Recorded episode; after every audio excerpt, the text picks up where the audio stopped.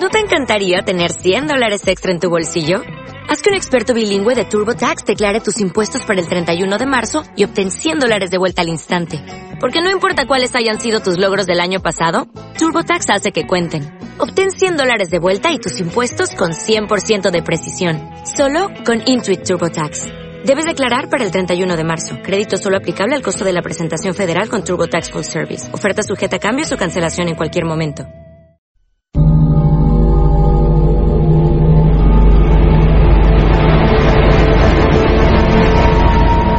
Sexta Dimensión. Radio Nacional de España. Con Santiago Vázquez.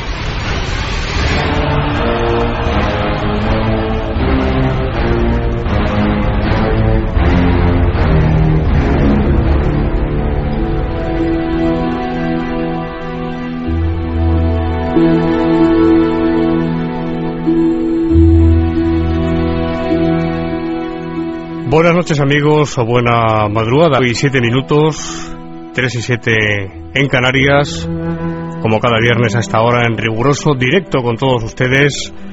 Bienvenidos al mundo del misterio.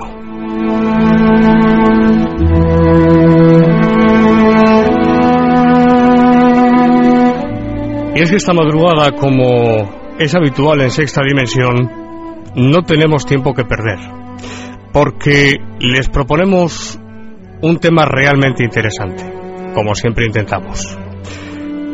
Las apariciones de Fátima. Mañana, domingo, ya estamos en sábado, se cumplen 90 años de estas legendarias míticas apariciones. 13 de mayo de 1917 se apareció la Virgen en Coba diría a esos tres pastorcillos, Jacinta, Lucía y Francisco. Esta madrugada hemos invitado a todo un entendido, un gran experto, Pedro Esteban. Vamos a andar no ya en el tema de las apariciones, que nos lo va a contar Fernando Vázquez enseguida, sino en los famosos tres secretos de Fátima. Sobre todo en el tercero. Ya saben que fue hecho público por la Iglesia Católica en el mes de junio del año 2000. Pero ¿por qué pasó tanto tiempo desde 1960, fecha en la que la Virgen le dijo a, Sor Lucía, Lucía, que lo hiciera público, pasó por diferentes manos de papas, Juan XXIII, Pablo VI, Juan Pablo I, Juan Pablo II, y en el año 2000 deciden hacerlo público. ¿Por qué? ¿Qué dice ese tercer secreto? No se lo pierdan porque Pedro Esteban nos va a contar cosas muy interesantes. Y vamos a conocer ya sin perder más tiempo, vamos a conocer, diciendo antes, David Pérez, Margasca, gracias, buenas noches en la realización técnica, Fernando Vázquez en la subdirección, locución y edición, y los saludos de Santiago Vázquez. Vamos a escuchar un resumen, informe que ha hecho Fernando Vázquez, que ha realizado Fernando Vázquez, acerca precisamente, muy resumidamente, de la historia de Fátima.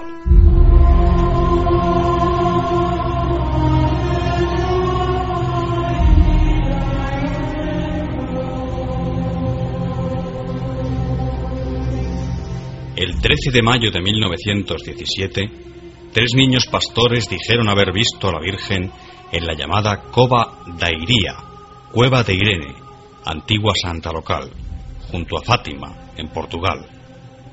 A partir de entonces, durante los días 13 de cada mes y hasta el 13 de octubre de ese mismo año, 1917, se reunieron en el lugar miles de personas que pretendían ser testigos de dichas apariciones las cuales estuvieron supuestamente precedidas por la aparición de un ángel durante la primavera de 1916 en la cueva Loca de Cabeco. En el transcurso de dichos actos, los tres niños afirmaron que la Virgen María les reveló tres mensajes, conocidos popularmente como los tres secretos o los tres misterios de Fátima. Los pastorcillos eran Lucía dos Santos, Francisco Marto y Jacinta Marto que eran primos.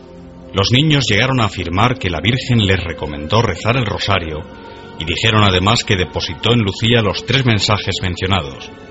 Además, le pidió a Lucía que se construyera una capilla en aquel lugar.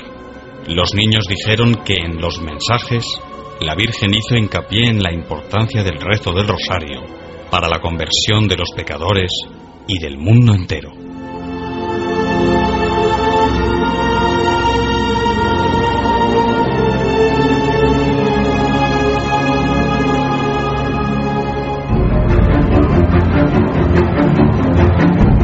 Sexta dimensión.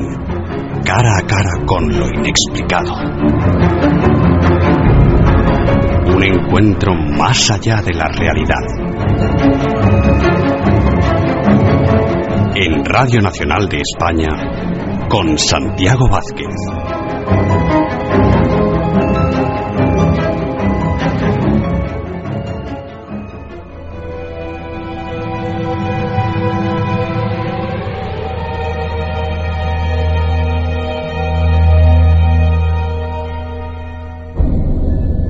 Ya les hemos dicho, las apariciones de Fátima en Portugal 1917, 13 de mayo precisamente de ese, de ese mismo año. Esta noche hemos invitado a Sexta Dimensión en Radio Nacional a un querido compañero con tertulio durante muchísimos años. Yo creo que prácticamente empezamos eh, juntos en esto de la radio allá por 1989, hace ya de esto 18 años. Pedro Esteban es nuestro invitado de honor esta noche. Son muchos los oyentes que frecuentemente preguntan con él, incluso me instan amablemente a que le invite más, eh, más a menudo y esta noche está aquí. Ha recorrido el mundo varias veces, ha viajado muchísimo, es un gran enamorado de los enigmas y misterios y, como no, un gran entendido. Y dentro de todos esos temas que conoce perfectamente, dentro de muchísimos de esos temas, es un profundo conocedor de las apariciones de la Virgen y, como no, del tema que tratamos esta noche en el programa, las apariciones de Fátima. Pedro Esteban, buenas noches o buena madrugada. Buenas noches, Santiago. ¿Cómo estás? Muy bien, muchas gracias, muy bien. Ante todo, dadas las horas, como siempre les digo a todos mis invitados, aunque con Pedro hay cierta confianza ya, Pedro, muchísimas gracias por estar a estas horas de la madrugada en nuestra sintonía. Gracias por acompañarnos, Pedro. Es un placer. Vamos a empezar, si te parece, eh, Pedro, este asunto de las apariciones de, de, Fátima en Portugal, no como se suele hacer, que es por abajo, la casa empezada por abajo, sino por, por arriba. La Iglesia publica el tercer secreto de Fátima, ese tan durante tantas décadas tan ansiado tan esperado secreto de, Fátima, tercer secreto, es publicado en el mes de junio del año 2000. Pedro. Verdaderamente, Santiago es algo extraño, desde luego. Eh, así es lo que parece, ¿no? Lo que, y yo creo que el Papa Juan Pablo II estaba obligado por su experiencia personal con la Virgen a raíz del atentado del 13 de mayo en la plaza de San Pedro, ¿no? Y, en fin, eh, yo creo que hay demasiada política en un tema que es de tipo espiritual y que ha tenido dificultades serias para salir y además lo que ha salido, que hay, ese es otro tema que tendremos que tratar. Es decir, le ha costado mucho por la misma política y dentro de la, de la Santa Sede. ¿eh? Hablaremos, eh, como no, dentro de unos minutos, pormenorizadamente, de una forma eh, más profunda acerca de este asunto. ¿Por qué? Si la Virgen pide que ese mensaje se haga público en 1960, sin embargo, se hace público, como decimos, en junio del año 2000. ¿Por qué? Más tarde se lo preguntaremos a Pedro, a Pedro Esteban. Pedro, hay algo importante que dejar claro a nuestros oyentes. Siempre se ha hablado de que son tres secretos eh, diferentes. ¿En realidad es así o es un solo secreto dividido en tres partes? Sí, evidentemente es eh, un mensaje que dio a, a los niños eh, y que consta de tres partes, que ahora iremos viendo, ¿no? Y que a lo largo del tiempo eh, yo creo que ha sido tutelada por la Virgen para que hicieran las cosas más o menos a su tiempo y otra cosa distinta es que se hiciera caso de ello. Y la hermana Lucía en el verano del año 1941 dijo que el secreto de Fátima tenía tres partes distintas e hizo público las dos primeras, que ahora vamos a ver. Pero sí, efectivamente, es un mensaje en el que consta de tres partes, dos las entrega y la tercera está esperando a que la Virgen le, dé la autorización para publicarlo, cosa que hará luego más tarde. Los textos son sencillos, Pedro, no son textos, eh, los mensajes, no son textos rebuscados eh, con retórica, son muy cortos o relativamente cortos y con un lenguaje muy llano, ¿no? Claro, es que además no podrían ser largos, entre otras cosas, y muy llanos, porque es que eh, eh, estaban eh, dirigidos a niños que entre 7 y 10 años. Eh, no hubieran comprendido nada para expresarlo, ni siquiera en el futuro, porque no habrían entendido nada. De ahí que luego Lucía, pues con los años en sus memorias, iría recordando e intentando expresar lo que, sobre todo y especialmente, el tercer secreto de Fátima. Nosotros digamos que no es que tampoco lo sean, realmente son muy sencillos para entender, incluso para un niño, ¿no? Pero bueno, que nunca fue dejada sola por, por la parte espiritual que iba conectada con ella la opinión de la Iglesia para los oyentes que quizás sea la primera vez que escuchan un programa de radio dedicado a estas apariciones eh, de la Virgen en Fátima. Lógicamente, Pedro, las apariciones para la Iglesia Católica son auténticas, eh, por supuesto, y también, eh, antes de pasar los tres secretos de Fátima, por supuesto, se han producido milagros reconocidos por la Iglesia una vez estudiados, ¿no? Escrupulosamente estudiados, Pedro. De hecho, el Juan Pablo II beatificó a los dos chavales que habían muerto. A Jacinto y Francisco. y, bueno, e, es evidente que lo da como una aparición, eh, eh, digamos, canónica, que está eh, reúne todas las condiciones y beneplácitos por parte de la Iglesia. Aún así, todo veremos las contradicciones que hay referente a, este, a estos secretos de Fátima y a la Virgen de Fátima por otro lado, tan venerada en todo el mundo, ¿no? Pero es curioso, hay una serie de incongruencias que uno no llega a comprender realmente qué es lo que ha sucedido ahí para que ocurra todo esto. Y es el momento de escuchar, Pedro, si te parece, y a todos ustedes, amigos oyentes, escuchar ese primer eh, secreto de Fátima o esa primera parte del mensaje a la que se refería Pedro Esteban. Pedro, si te parece, si te parece bien, lo escuchamos. Sí, por favor. Muy bien. Pues vamos a escuchar ese texto en la voz de Fernando Vázquez.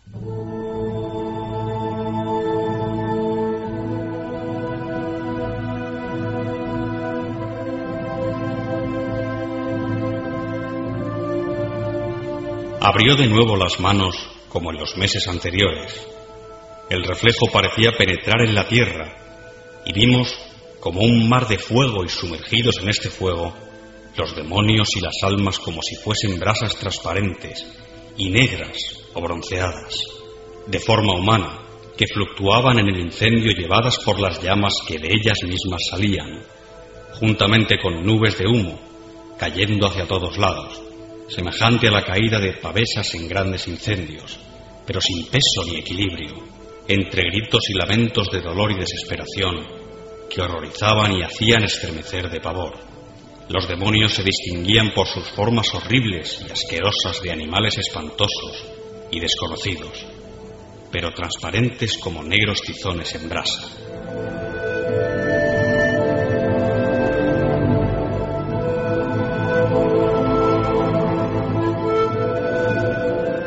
Un primer eh, mensaje, un primer secreto que poco menos que lo menos que puedo hacer es despertar la sensibilidad, ¿no, Pedro?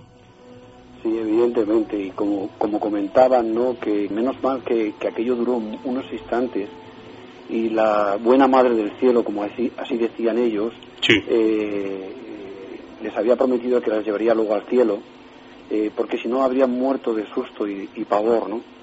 Eh, la visión esa del infierno, desde luego, es, es fuerte, muy fuerte, a ellos les impresionó muchísimo. Pero hay una cosa que sí me llama la atención aquí, y es la diferencia que hace entre demonios y almas. Sí. Y entonces, eso es importante porque digamos que los demonios serían esos ángeles caídos y las almas serían eh, todas aquellas almas que han sido arrastradas y llevadas a esa situación. Pero que como veremos más adelante en el segundo secreto, o segunda parte del secreto, veremos que eh, no es, no es irreversible, sino que es reversible. No podía ser de otra forma, por otra parte, creo yo. Lo que es evidente es que la existencia del infierno es un dogma de la Iglesia Católica no solamente creen en el infierno, eh, la Iglesia Católica, dentro de la Iglesia Católica, o no solamente cree en el infierno la Iglesia Católica, sino que también otros eh, grupos cristianos, protestantes, incluso otras religiones como el Islam, también contemplan la existencia de, del infierno. Pedro, yo te pregunto tu opinión como estudioso, yo tengo la mía, eh, pero quiero conocer la tuya. ¿No crees que esto es volver un poco a, la Edad Media, no? Esta visión medieval de las, de las llamas, de los pecadores ardiendo eternamente en un fuego, en un fuego eterno. Aparentemente, evidentemente, aparentemente y evidentemente sí, Santiago. Es verdad, es verdad que aparece con las penas del infierno, pero es que no hay otra forma. Decían los espíritas que hay dos formas de evolucionar. Una es la del amor y otra la del sufrimiento. Parece que la del amor no la hemos comprendido o no la hemos querido y hemos elegido la del sufrimiento. Como el ser humano no reaccionaba de otra forma, con amor, pues tienen que ponernos así, generarnos un poquito de miedo. Parece mentira, pero eh, se ve que no había otra opción para que nos achucharan un poquito, nos, a, darnos un acicate para que porque nos habíamos perdido, ciertamente nos habíamos perdido. Y estoy de acuerdo contigo, esto lo lees así a simple vista y hoy día más, en el siglo XXI, y esto eh, casi echa a la gente para afuera. Y yo, esto no, yo no creo en un Dios que, que, diga esto, o no creo en una Virgen María, que no hemos hablado de la entidad del Espíritu que encarnó a la Virgen María, la Madre de Jesús de Nazaret pero evidentemente echaría para atrás. Creo que hay que ponerse un poquito la mano en el corazón y trascender esto. Eh, pasar un, darle un, eh, no sé, algo de, de, vaselina, suavizarlo y ver qué hay detrás de esto. Porque hay un mensaje de como querer llevarnos un poquito de acuerdo por el miedo para decir, no sabéis lo que os estáis perdiendo. No sabéis el daño que os estáis haciendo incluso estando aquí encarnados en la tierra venir a casa, por favor. Y lo hacen de esa forma. ¿Por qué? Ay, Santiago, tendrías que explicárselo al Señor, a la Virgen y, hablar con ellos a decir por qué ha sido así. ¿Por qué ha sido así? Yo no lo sé. Recuerdo, Pedro, unas palabras de Juan Pablo II, el anterior eh, pontífice, que dijo eh, unos años antes de, morir, no sé si fue precisamente en el año 2000 o 2001 como mucho, no puedo precisar ahora, lo haré eh, si se me requiere próximamente, dijo textualmente que el, el, infierno, más que un lugar, es un estado del alma, dijo el, el Papa Juan Pablo II. Bueno, evidentemente ya nos vamos centrando un poquito más, ¿no? Es posible que sea un estado de, mental y, bueno, eh, no es menos cierto, no es menos cierto eh, que hay un lugar o hay lugares, y ahí nos meteríamos, nos haríamos un poquito del tema, en los que digamos que las almas entre, entre una encarnación y otra, y ahí entraríamos en la reencarnación, descansan. Y están en unos sitios donde descansan, se, se reponen para volver a empezar otra vez, ¿no? Eh, claro, eh, es complicado, Santiago, nos entendería muchísimo y nos abriríamos del tema en concreto, que ya tiene su, su miga, no creas. Sí, y es muy interesante también el apunte que, que, has hecho, Pedro, en cuanto a esa distinción que hacen los, eh, los niños en su visión de, de ese, de ese infierno o de ese escenario eh, realmente dantesco entre demonios y almas. Es muy interesante esa reflexión, ¿no? Claro, porque es que, vamos a ver, unos digamos que tendrían un poquito más de culpa, que serían lo que ellos llaman, de aquí los demonios. Los otros serían las almas, pues que se han visto arrastradas y se han equivocado. Eh, no hay que olvidar que cuando uno se va de aquí de este mundo y por lo que sea no pasa donde tiene que pasar realmente, a su casa, a ese sitio maravilloso, que yo lo veo así, eh, ocurre una cosa, que en ese descanso eh, puede ser de distintas formas. Hay distintas, digamos, de primera clase, de segunda clase o tercera clase. En cualquier caso, no se sufre. Solamente se está en una especie de espera en la que pareceríamos una especie de orugas, pero de pie, con unas vestiduras de color eh, beige, marrones, que estamos ahí andando tranquilamente para que nos llamen. Si se acerca uno y mira la cara de un ser de estos, no está triste, no es desgraciado, no está sufriendo, está esperanzado porque en un momento u otro, en ese eterno tiempo que hay, le van a llamar para tener una nueva oportunidad y poder encarnar en un ser humano. ¿Te refieres, Pedro, a la, a la, reencarnación, claramente hablando? Sí, sí, sí. No, ¿y dónde van? Claro, evidentemente. ¿Y dónde se espera uno? ¿Dónde está? ¿En qué habitáculos, digamos, o en qué mundos están? ¿O en qué nivel de vibración se encuentran, no? O moradas. Evidentemente no se encuentran. Sí. No están en ese cielo, en ese primer cielo, que digo. Es posible que haya siete cielos o treinta y siete, bendito sea Dios. Una de las, eh, de las muchas cosas que eh, la Virgen en sus eh, apariciones vamos a decir, para ser rigurosos en sus hipotéticas apariciones eh, desde hace muchísimas décadas, precisamente es el resaltar que la oración o las oraciones sirven para ayudar a las almas. Si nos vamos por otra parte al aspecto más puramente parapsicológico, que es el que abordamos más frecuentemente en este, en este programa, observamos que aparecen eh, fantasmas, es decir, apariciones, fantasmogénesis de personas que han fallecido y que se aparecen precisamente para solicitar esas oraciones y una vez hechas por los eh, que están aquí, por sus familiares, amigos, por los vivos que están aquí, en que, que, estamos aquí en este, en este planeta, y lo hacen, mm, se vuelven a aparecer en muchísimos casos para agradecer esas oraciones, ¿no? Por lo tanto, eh, Pedro, creo que no te ha salido del tema en ningún momento, ¿no?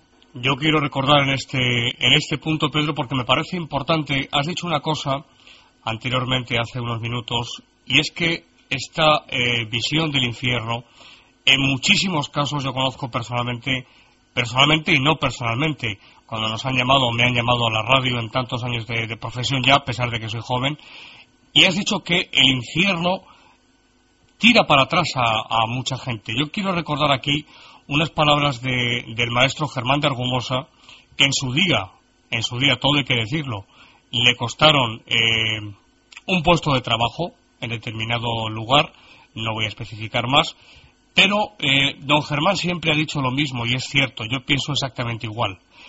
Si el peor de los padres, el peor, salvo que este padre esté loco o sea un monstruo, sería incapaz, totalmente incapaz, de tener a un hijo suyo, el que sea, uno de sus hijos, aunque haya cometido la mayor barrabasada del mundo, sería incapaz de condenarle durante un minuto a que tuviera su dedo índice colocado sobre una brasa ardiendo, cuanto más Dios, que es justo, pero es, Pedro, infinita misericordia, ¿no?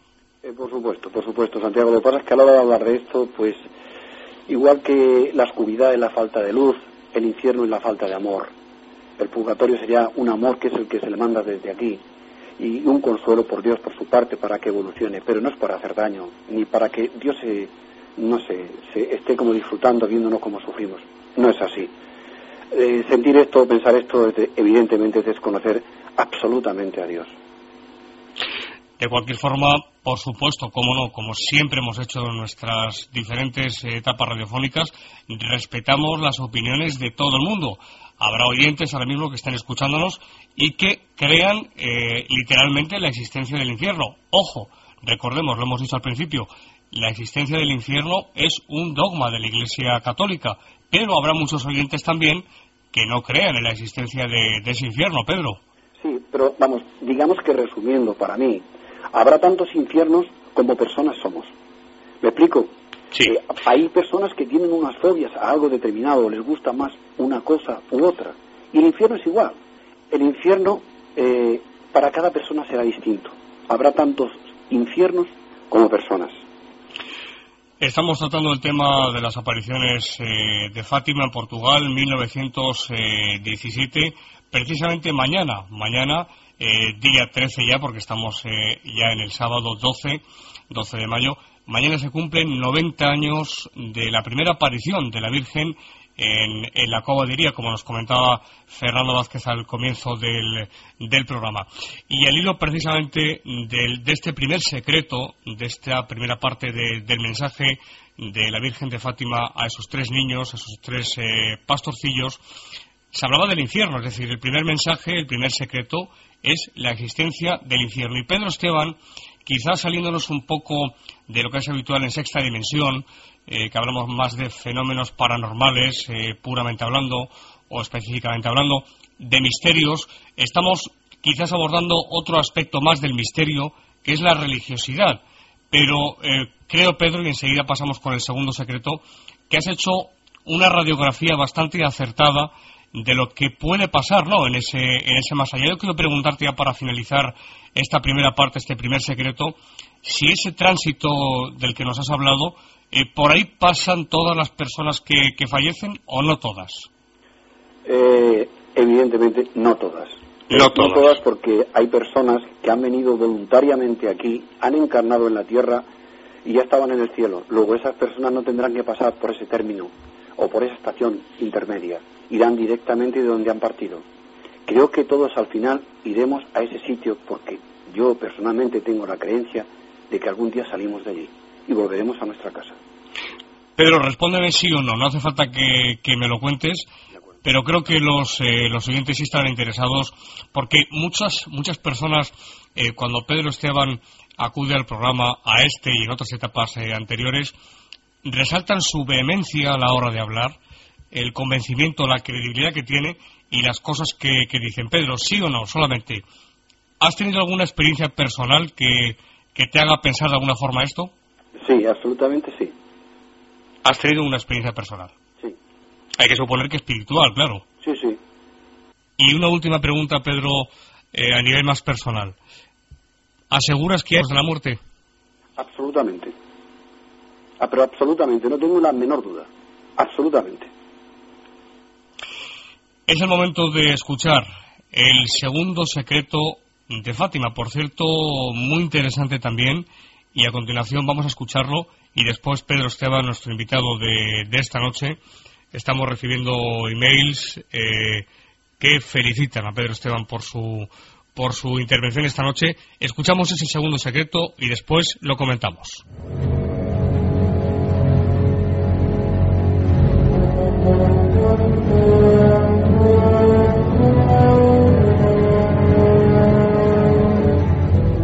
Habéis visto el infierno, donde van las almas de los pobres pecadores.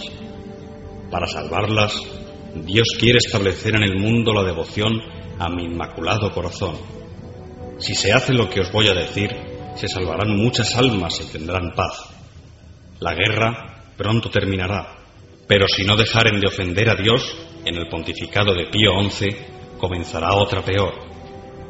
Cuando veáis una noche iluminada por una luz desconocida, Sabed que es la gran señal que Dios os da de que va a castigar al mundo por sus crímenes, por medio de la guerra, del hambre y de las persecuciones a la Iglesia y al Santo Padre. Para impedirla vendré a pedir la consagración de Rusia a mi inmaculado corazón y la comunión reparadora de los primeros sábados. Si se atienden mis deseos, Rusia se convertirá y habrá paz. Si no, esparcirá sus errores por el mundo promoviendo guerras y persecuciones a la Iglesia. Los buenos serán martirizados y el Santo Padre tendrá mucho que sufrir. Varias naciones serán aniquiladas. Por fin, mi inmaculado corazón triunfará. El Santo Padre me consagrará a Rusia, que se convertirá, y será concedido al mundo algún tiempo de paz.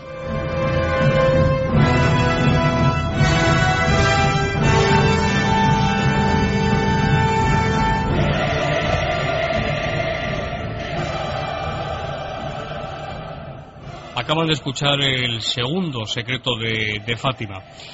Pedro Esteban, ¿qué comentarios eh, podemos hacer? Supongo que muchísimos, ¿no? Hombre, matizaciones se pueden hacer. Dice que la guerra estallaría en el, pontificado de Pío XI, pero se declaró en tiempos de Pío XII. Bueno, podía entenderse que en los preámbulos con la ocupación de Austria y parte de Checoslovaquia podía ser en los inicios de la guerra, con lo cual concordaría. Y la señal de la extraña luz forma una gran aurora boreal que ocurrió y esta se produjo el 25 de enero del año 38, entre las 9 y las 11 de la noche o algo así. Se vio en muchos países, llamó muchísimo la atención. Creo que se podía leer los periódicos a la luz de aquella aurora boreal. Así que eso sería lo gran, a grandes rasgos. En cuanto a la consagración de Rusia sí. a su inmaculado corazón, el 13 de junio del año 1929, es decir, 12 años después, cumplió la promesa que la Virgen le había hecho y se la partió a Sor Lucía en Tui, en las hermanas Doroteas que estaba allí. Y le dijo, ha llegado el momento que el Papa haga, en unión de todos los obispos del mundo, la consagración de Rusia, prometiendo salvarla por ese día de oración y reparación mundial. Muy bien, pues en octubre del año 1962, dando un salto en el tiempo, yo no sé por qué esto queda todo como escondido, es una cosa muy curiosa. Se organiza por el Papa Bueno, el Papa Juan XXIII, el Concilio Vaticano II. Y se llega a un acuerdo con Moscú porque él quería que todos estuvieran presentes.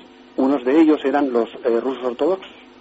Pero claro, eh, Rusia eh, exigía, la diplomatura de Moscú exigía que en el concilio no se condenara ni a Rusia ni al comunismo en ninguna forma. Así que eso se le, se le llamó, perdón, la Ostpolitik. El 8 de octubre del año 2000 había en el Vaticano muchísimos obispos, creo que allá por el millar, sí. y 76 cardenales. Eh, muchos obispos piensan, era lógico, que por fin se iba a hacer en aquella ceremonia que se llamaba de entrega, pues iba a hacer una consagración de Rusia, que tanto lo había pedido la Virgen. Sí. Eh, bueno, pues en, el texto que hay para leer no hay ninguna mención a Rusia. Hay para los jóvenes, para no sé qué, pero a Rusia no se le menciona. Es verdad que, que, que bueno, que la Ostpolitik estaba ahí y la diplomacia del Vaticano había impedido que se hiciera. Y así es, es que no hay otra forma, es cosa de tipo político. Eso es lo que mencionan. Hay un cardenal por ahí, que no voy a nombrar entre otras cosas porque no sé pronunciarlo, eh, que decía que el Papa no pudo hacer esto porque los obispos, muchos de ellos, no le obedecían. Es muy fuerte. Yo no sé si es verdad o no es verdad. Es verdad que Juan Pablo II, delante de 250.000 personas, se salta al escrito y dice, iluminad a la gente de las cuales vos misma estáis esperando nuestra consagración y entrega. Veladamente lo está diciendo, pero por alguna cosa que yo no llego a comprender ni entender, no llega a hacerlo públicamente. Yo, desde fuera, creo que sinceramente no habría costado tanto. ¿Qué intereses hay para no hacer esta cosa? Que para el no creyente le da absolutamente igual y para el creyente, pues lo hubiera dejado un poquito más confortados o reconfortados y todo hubiera quedado más tranquilo. Creo yo, vamos, no lo sé. Seguramente hay otras cosas que yo no las sé o no llego a comprender. Y llegamos ahora a una fecha crucial en esas apariciones, el 13 de octubre de 1917. 70.000 personas en Cova y ocurrió un gran prodigio eh, anunciado por la Virgen eh, meses antes. Pedro, ¿qué pasó exactamente ese 13 de octubre del 17? Pues ah, eh, se produjo lo que la Virgen había anunciado tres meses antes, que es lo que se conoce hoy día como la danza del sol, el que el sol se puede girar sobre sí mismo, emitiendo diferentes colores, muy bonitos por cierto, y en un momento dado, es como si saliera de, su órbita, en un momento determinado da la impresión de que se precipita sobre la Tierra, la gente se suele asustar bastante, y, y luego vuelve a su posición y todo desaparece, ¿no? Dura un tiempo, hay un balanceo también del Sol, es algo realmente para la física es impensable, ¿no? Sí. Y entonces sí, como decías, había congregado a muchísimas personas, como unas 70.000, que lo has dicho, pero también estaban entre ellos los medios de comunicación. Y claro, siempre han dicho que la, histeria colectiva, que etcétera, etcétera, ¿no? Todos sabemos por dónde voy. Sí, lo de siempre. Eh, lo digo porque, claro, las máquinas de fotografiar y las máquinas de hacer película, esas no se pueden coger, no pueden tomar histeria colectiva. Esas no. Y es evidente que esto está filmado, fotografiado, y está ahí a partir de entonces hay una referencia a aquello, aquello que ocurrió allí en Cobadería, en Fátima. Y así, y así lo registraron Pedro los los diarios de la época, los periódicos, todas las ¿eh? claro, todas las crónicas de la época decían aquello fue un hecho que ocurrió, es verdad, no es mentira. Como he dicho hace unos minutos, eh, la Virgen le dijo, al parecer, a Sor Lucía que se hiciera público este, este secreto, este tercer secreto eh, de Fátima, en 1960 y sin embargo, como ya hemos dicho, se hace público en el mes de junio del año 2000. Conocieron este tercer secreto varios papas, Juan XXIII, Pablo VI, Juan Pablo I y Juan Pablo II, que lo hizo, lo hizo público. Pedro, ¿qué comentarios eh, podemos hacer al respecto? Pues decir primero que es curioso que hasta el año 1957 no se solicitó por parte del Vaticano el escrito de la hermana de Lucía Lería Fátima, al obispo. 1957. 1957. Hasta esa fecha no llegó al Vaticano. ¿eh? Entonces, la hermana Lucía lo que quería es que el Pío XII, que lo leyera, pero no lo leyó, murió. Eh, cuando entró Juan XXIII, que tú lo has dicho, eh, lo leyó con su confesor en Castel de Golfo, que estaba en verano, y cuando se acercó el año 60, pues ni más ni menos salió una notificada, una nota de prensa diciendo, mire usted, esto no se va a hacer público cuando se le preguntó en un momento determinado al Papa Juan Pablo, perdón, a Juan XXIII, por qué no lo había hecho, dijo, no quiero ser profeta de calamidades. Sí. Bueno, algo muy bueno parece ser que no es. Frase que se hizo, se, hizo, se hizo muy famosa aquella frase. Sí, sí. Pablo VI también lo leyó y también fue a Fátima. y se congregaron allí cerca de un millón de personas. Eh, la hermana Lucía quiso hablar con él porque quería que lo publicara, pero ni siquiera dijo que, que, fuera su obispo. Y la hermana Lucía cuenta en las crónicas que lloró y supongo que amargamente porque nadie le entendía. Y se molestaba más, yo creo que por ella, por la Virgen, porque veía que las altas jerarquías de la Iglesia no le hacían caso. Bueno, Juan Pablo I era un devoto y en el año 1977 él se acercó a Fátima. Eh, al saberlo la hermana que se acercaba al cardenal este, pues le dijo, muy bien, eh, me gustaría verlo y charlar con usted. Y el hombre pues fue, estuvo departiendo con la hermana un buen rato y el hombre cuando terminó aquello quedó muy impresionado de la seriedad del mensaje. Eh, hecho papa, quiso, dicen, a los creyentes antes de hacerlo público. Pero claro, vivió 33 días como, como papa. No le dio tiempo a nada, sinceramente. Pablo II, el que, está, el que estaba hasta hace poquito tiempo, sí. este lo leyó y estaba convencido de que la mano materna de la Virgen había desviado la bala para salvarle la vida. Fue varias veces a Fátima, eh, una de ellas beatificó a los niños. El obispo de Liria hizo engarzar, no el Papa, el obispo de Liria hizo engarzar la, bala en la corona de la Virgen.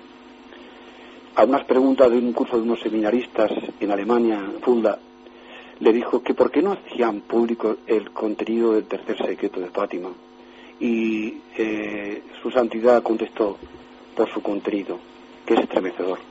Rezar el Santo Rosario y leer los santos evangelios, porque es lo único que se puede hacer.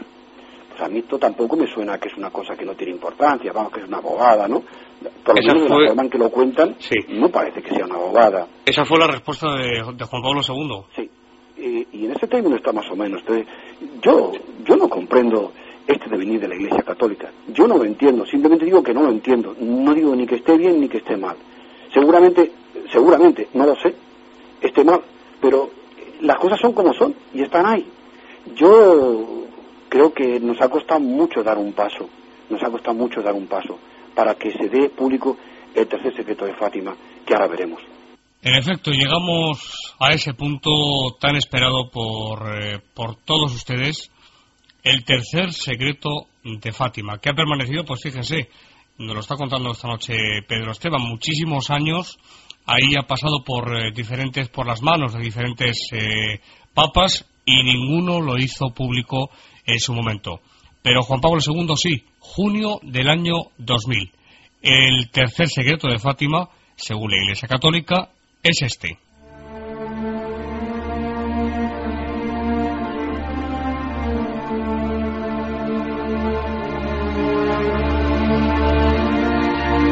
Hemos visto al lado izquierdo de Nuestra Señora, un poco más en lo alto, a un ángel con una espada de fuego en la mano izquierda. Centelleando, emitía llamas que parecía iban a incendiar el mundo, pero se apagaban al contacto con el esplendor que Nuestra Señora irradiaba con su mano derecha dirigida hacia él.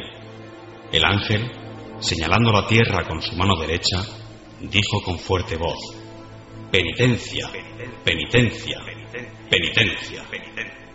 Y vimos en una inmensa luz qué es Dios. Algo semejante a como se ven las personas en un espejo cuando pasan ante Él. A un obispo vestido de blanco. Hemos tenido el presentimiento de que fuera el Santo Padre. También a otros obispos, sacerdotes, religiosos y religiosas, subir a una montaña empinada, en cuya cumbre había una gran cruz de maderos toscos, como si fueran de un alcornoque con la corteza el Santo Padre, antes de llegar a ella, atravesó una gran ciudad medio en ruinas y medio tembloroso con paso vacilante, apesadumbrado de dolor y pena, rezando por las almas de los cadáveres que encontraba por el camino. Llegado a la cima del monte, postrado de rodillas a los pies de la gran cruz, fue muerto por un grupo de soldados que le dispararon varios tiros de arma de fuego y flechas y del mismo modo murieron unos tras otros los obispos, sacerdotes, religiosos y religiosas y diversas personas seglares, hombres y mujeres de diversas clases y posiciones. Bajo los dos brazos de la cruz había dos ángeles, cada uno de ellos con una jarra de cristal en la mano, en las cuales recogían la sangre de los mártires y regaban con ella las almas que se acercaban a Dios.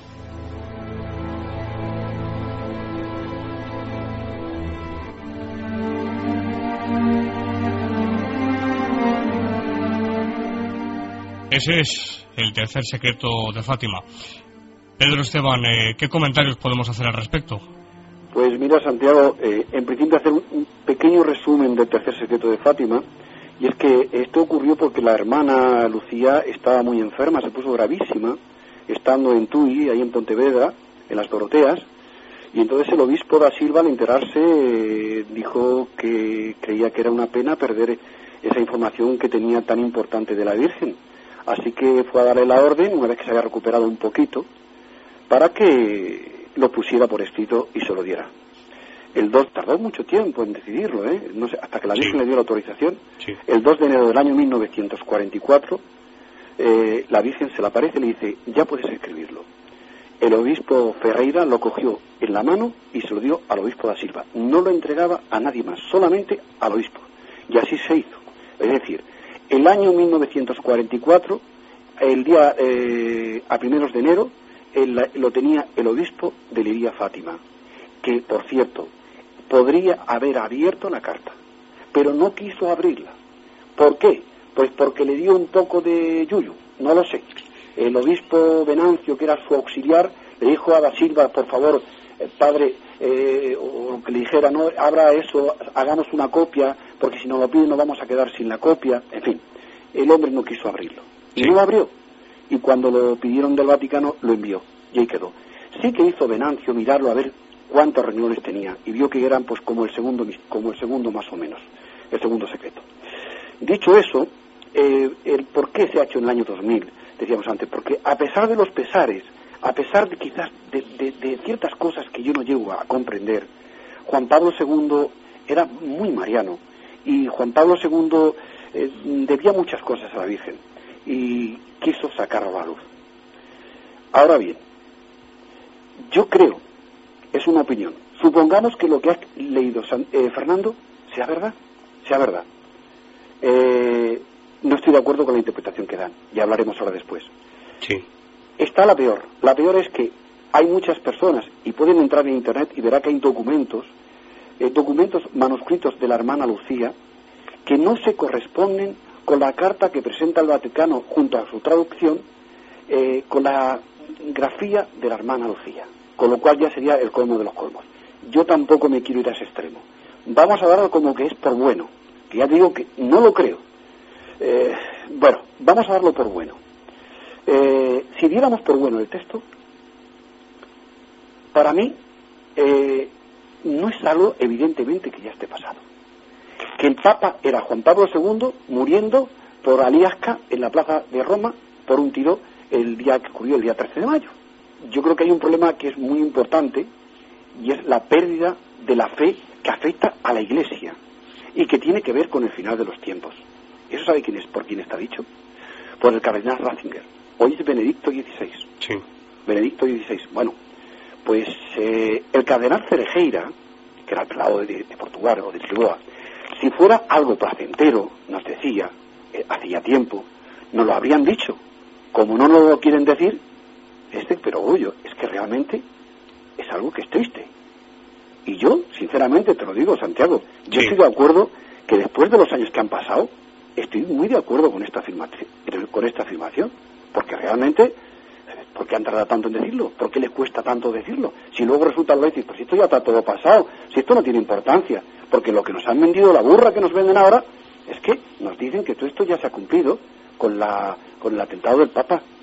Y yo creo que los tiros no van por ahí, Santiago. Es decir, que la interpretación de la Iglesia, eh, oficialmente hablando, es que el tercer secreto de Fátima se refiere al intento de asesinato de Juan Pablo II. Son cosas que ya han pasado en la historia de la Iglesia, todos sus mártires, todas sus vicisitudes, y luego al final es la, muerte del Papa, que realmente no llega a morir porque la Virgen lo detiene y que no, no, no, no, no.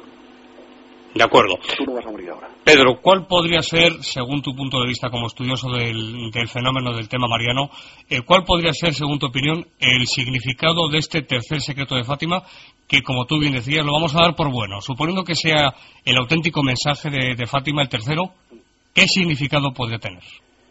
Aquí estamos, esto, mira, tiene, eh, tiene pinta, tiene pinta de ser la gran tribulación anunciada en el Apocalipsis.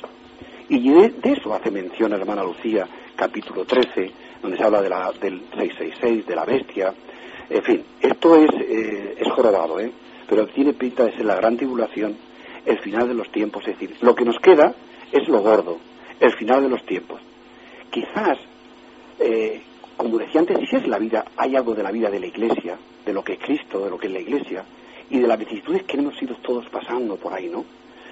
Pero hay algo muy importante, muy importante que sucederá, y ocurrirá tal como está Cristo, eh, perdón, escrito y previsto. Va a ocurrir, y yo eh, lamento, o no lo lamento, yo disiento totalmente de los cardenales Ángelo Solano, que era secretario de Estado, eh, Bertone, que era secretario de la Congregación para la Doctrina de la Fe, y Ratzinger, que era el Doctrina de la Fe. Así que yo disiento mucho, mucho, mucho de ello. Creo que, que no, no, no, no es para así. Creo que realmente lo que hay aquí no se ha cumplido.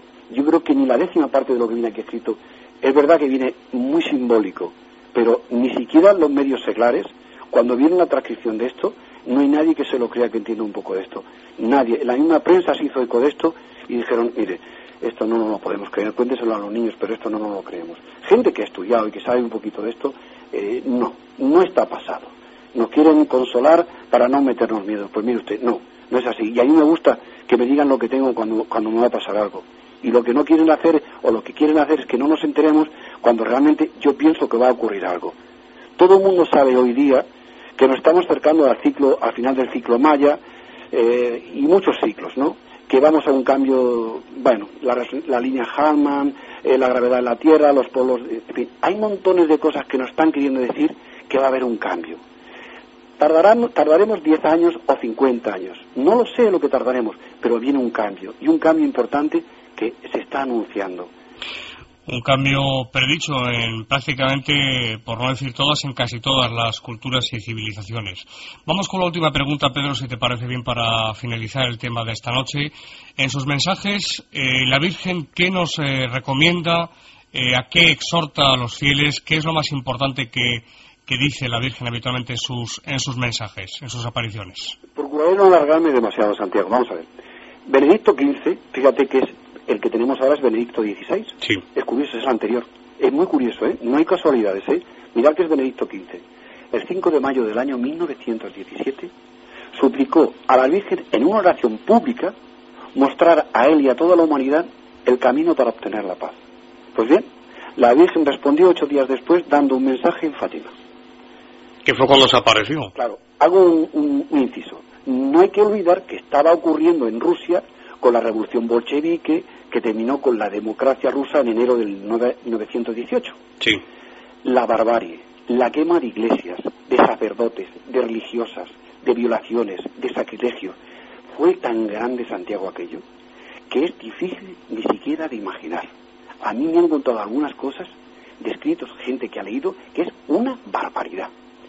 Pues bien, como decíamos, ocho días después, dando el mensaje en Fátima, la Virgen contesta y le dice, a su santidad y a la Iglesia. La Virgen daba un remedio espiritual contrarrevolucionario, digamos. El rezo del rosario, la penitencia y la devoción al Inmaculado Corazón de María. Entender que por penitencia es arrepentirse, es arrepentimiento. Y la conversión, que también se habla en otro momento, es volver. Es decir, una persona que se ha extraviado vuelve, volver al camino de Dios.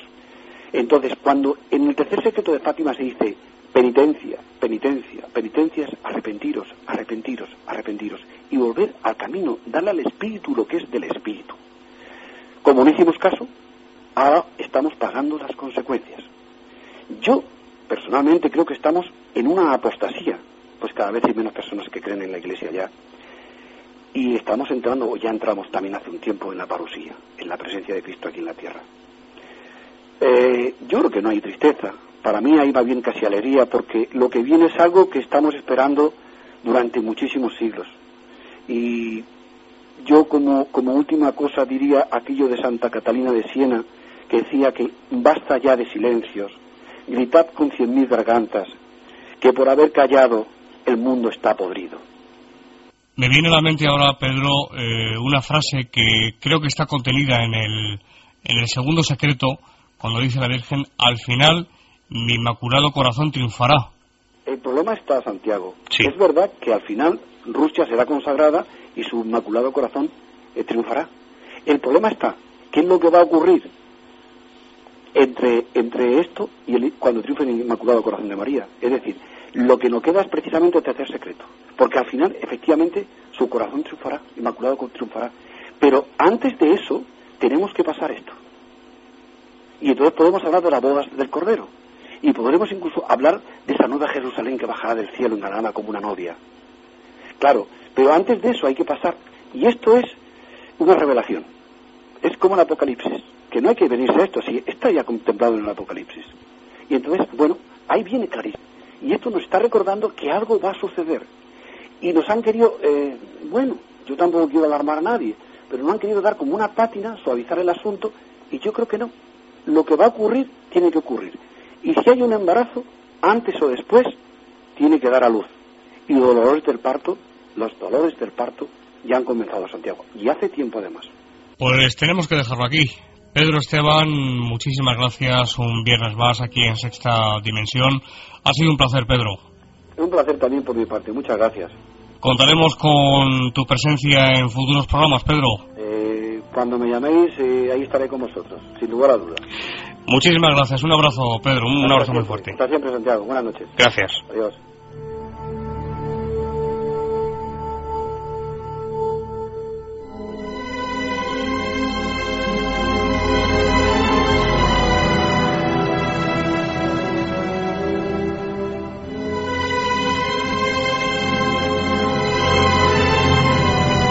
Un tema sin duda alguna espinoso. Hemos tratado de acercarnos a este fenómeno mariano, las apariciones de Fátima, los secretos de Fátima desde el punto de vista periodístico, pero es imposible, lógicamente, como ustedes comprenderán, desgajarlo o separarlo de lo que es el aspecto religioso. Es imposible hacerlo. Espero que les haya interesado. Creo que Pedro Esteban siempre, siempre nos cuenta cosas interesantes, que está muy bien informado y nos trae esa información aquí de vez en cuando. Nos visita y nos trae temas tan interesantes como el de esta noche. Y nosotros tenemos que terminar. Mar Gasca, gracias Mar, buenas noches o buenas madrugadas. La realización técnica junto a David Pérez, Fernando Vázquez en la subdirección, locución y edición. Y reciba los saludos de Santiago Vázquez. Ya saben que tenemos dos vías de contacto a través de internet, contacta arroba más allá de la realidad.com y nuestra página web www.másalladelarrealidad.com y nos escuchamos el próximo viernes a las 4 y 6 minutos, 4 y 7. Aquí estaremos con más misterios. Estamos preparando un programa que les va a sorprender, como siempre intentamos. Gracias amigos y ahora las noticias, la información aquí en Radio Nacional de España. Buena madrugada.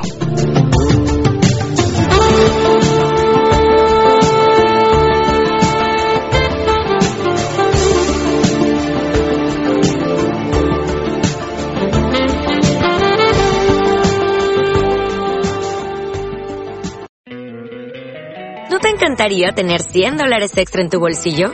Haz que un experto bilingüe de TurboTax declare tus impuestos para el 31 de marzo y obtén 100 dólares de vuelta al instante.